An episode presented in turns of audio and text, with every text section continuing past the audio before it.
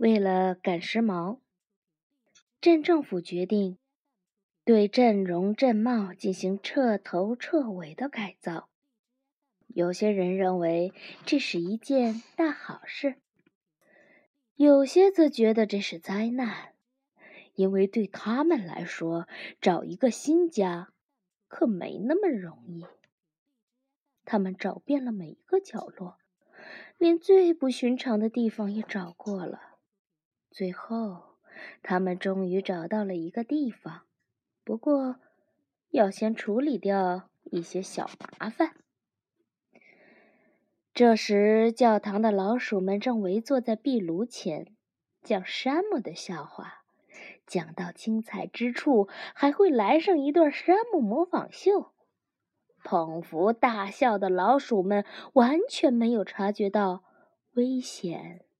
在他们身后，正慢慢的逼近。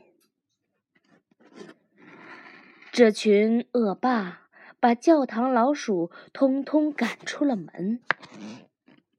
山姆回到家，眼前一片凄凉。听了老鼠们的悲惨遭遇之后，山姆觉得情况其实没有他们说的那么糟。兄弟们，别担心，他说。只要我轻轻一跃，左一拳，右一拳，麻烦就搞定了。你们就走着瞧吧。老鼠们就等在那儿看着山姆，结果可真让人灰心丧气。墓园里大雨下了一整夜，为了让大家振奋起来，阿瑟和阿瑞朗诵起诗歌。挺直的脊梁，不屈的双膝，咬紧的牙关。诗歌是最没用的安慰。山姆无奈的嘟囔：“我知道一个地方可以避难，你们愿意的话，就跟我走吧。”老鼠们受够了风雨的摧残和诗歌的折磨，都跟着山姆走了。安瑞说。哎呀，我可不愿意跟在纸老虎和伪君子的屁股后头。可是，一阵强风卷着骤雨袭来，他立刻改变了主意。山姆带着老鼠们来到了一所空气的房子里，虽然那里潮湿阴冷，可总比露宿墓园好得多。他们选了一间敞亮、避风的房间，叽叽咕咕抱怨了一会儿，就睡着了。第二天一早，阿瑞召集了紧急会议。他说：“依靠那只所谓的猫，我们没有希望的。命运之神指点我，让我阿瑞来率领大家，一举打回我们的大本营。”我手中的剑会一直挥舞着，直到把那些野老鼠打个落花流水。我们永远、永远、永远不做奴隶。阿瑟站出来说：“说得好。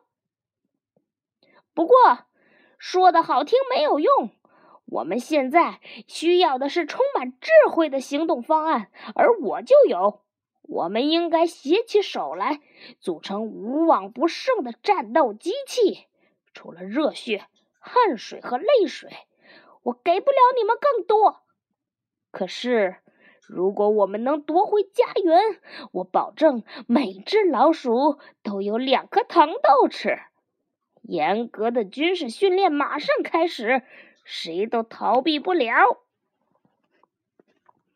阿瑟和阿瑞。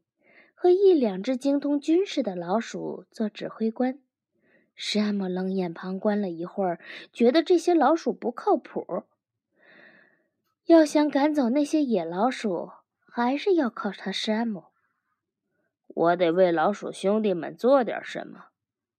他叹了口气，向门外走去。实际上，山姆之所以要帮老鼠们，主要是想挽回自己的名声。山姆突然想吃美味多汁的熏肉皮，恰好就看到了，这纯属偶然。他吃饱以后，就在河边消化食儿，恰巧看到了一只小船飘走了，这也纯属偶然。当他回到暂住的房子时，第一眼看到的是那个没人要的玩具房子，这个也是偶然。可是把这一个个的偶然串成一个妙计，就绝非偶然。这绝对是山姆的天才之举。山姆把老鼠们召集起来，宣布了自己的计划。老鼠们一致赞同这个计划，完全不介意出主意的不过是只猫。无论如何，大家都不想再当什么战士了。山姆最善于从垃圾堆中找好东西。因此，就由他来负责食物的供给。阿瑟是个实干家，负责装修玩具房子。阿瑞什么都不擅长，只负责艺术指导。阿瑟、阿瑞带领他们的部下立即行动起来。山姆也率领他的外勤小组出发了。他们行动非常顺利。他们很快就满载而归，把所有的东西都搬到了河边。玩具房子被拴在河边，忽忽悠悠地漂浮在河面上。老鼠们里里外外忙碌着，一切都布置好了。大家聚在屋前，欣赏着亲手打造的杰作。嗓门大的老鼠负责到教堂外面忽悠：“野鼠家常菜开业喽，白吃不要钱哦！”剩下的老鼠抽签决定谁到餐厅里当服务员，这可是项危险的工作。不幸抽中的老鼠很不情愿地进了水上餐厅，大家一致推举阿瑞。和阿瑟为服务员的领班，其他的老鼠则藏在岸边。他们刚各就各位，野鼠们就闯了进来。这帮人真是饿疯了。虽说他们早餐吃过十七道菜，可现在已经过去十分钟了。野鼠们正狂吞了三十四份菜，吃饱了肚子，便开始狂欢起来。这正是服务员们期待的时刻，他们偷偷地溜上了岸。要是阿瑞没有在这个时候给野鼠们讲宫廷礼仪，而阿瑟没有等他的话，他们俩也能跑了出来。大家太紧张、太兴奋了，竟然都忘了数一数有多少服务员上了岸。当玩具屋被放逐的时候，阿瑟和阿瑞。还在里面，玩具屋摇摇晃晃地飘动起来。野鼠们发现上了当，勃然大怒。阿瑟和阿瑞这才意识到自己的处境非常不妙。山姆和岸上的老鼠们也发现了这个可怕的错误。野鼠们发现了泄愤的对象，不过泄愤之前。得先抓到他们才行。在生死关头，阿瑟和阿瑞身手矫健。十七道菜的早餐和三十四份免费的小吃，让野鼠们实在跑不动。阿瑟和阿瑞还略施小计，为自己赢得了安全脱险的时间。但玩具屋就那么大，他俩很快就无路可逃了。小屋越飘越远，生命攸关的时刻到了。山姆看准了时机，纵身一跃。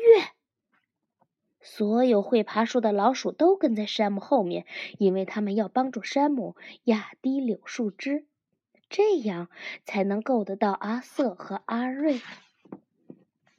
他们的动作真是太完美了。人生总是有起有落，在毫无防备的情况下，他们遇到了人生中的大落，就这么一直落呀落，落呀落，看上去他们似乎没有大起的机会了。这时，扑通一声，他们得救了，老鼠们都松了口气。而山姆却没有办法开心，他正被人挠痒呢。他对自己说：“谁叫他有令人不可抗拒的魅力呢？这就是代价呀。”可是这么想，仍然没能让他好受一点儿。他们全部被送回了教堂。救他的那位女士临走时说：“他会经常来看山姆的。”他还许诺说，下次要给山姆带个红项圈来，上面绑着小铃铛。为此，山姆一连好几个星期都吃不下饭。野鼠们最后到一个黏糊糊的地方，玩具屋飘到了骨胶和鱼胶的加工厂，那里的一切都是野鼠们日思夜想的美味佳肴啊！他们把山姆和教堂老鼠们忘到了九霄云外了，从此在那里过起了幸福快乐的生活。教堂被折腾得一塌糊涂，老鼠们花了整整四天才收拾干净。几个星期过去了，那帮野鼠没再露面。老鼠们知道他们彻底安全了，就举行了庆功宴会。他们整夜狂欢，连山姆也非常享受这次狂欢，因为狂欢让他暂时忘记了那些烦心事儿。像他这样凯旋的英雄，怎么能在大庭广众之下被人抱在怀里翻来覆去的挠痒痒呢？哦，他永远也想不通啊！每当听见门外有女士的脚步声，他就嗖的一下。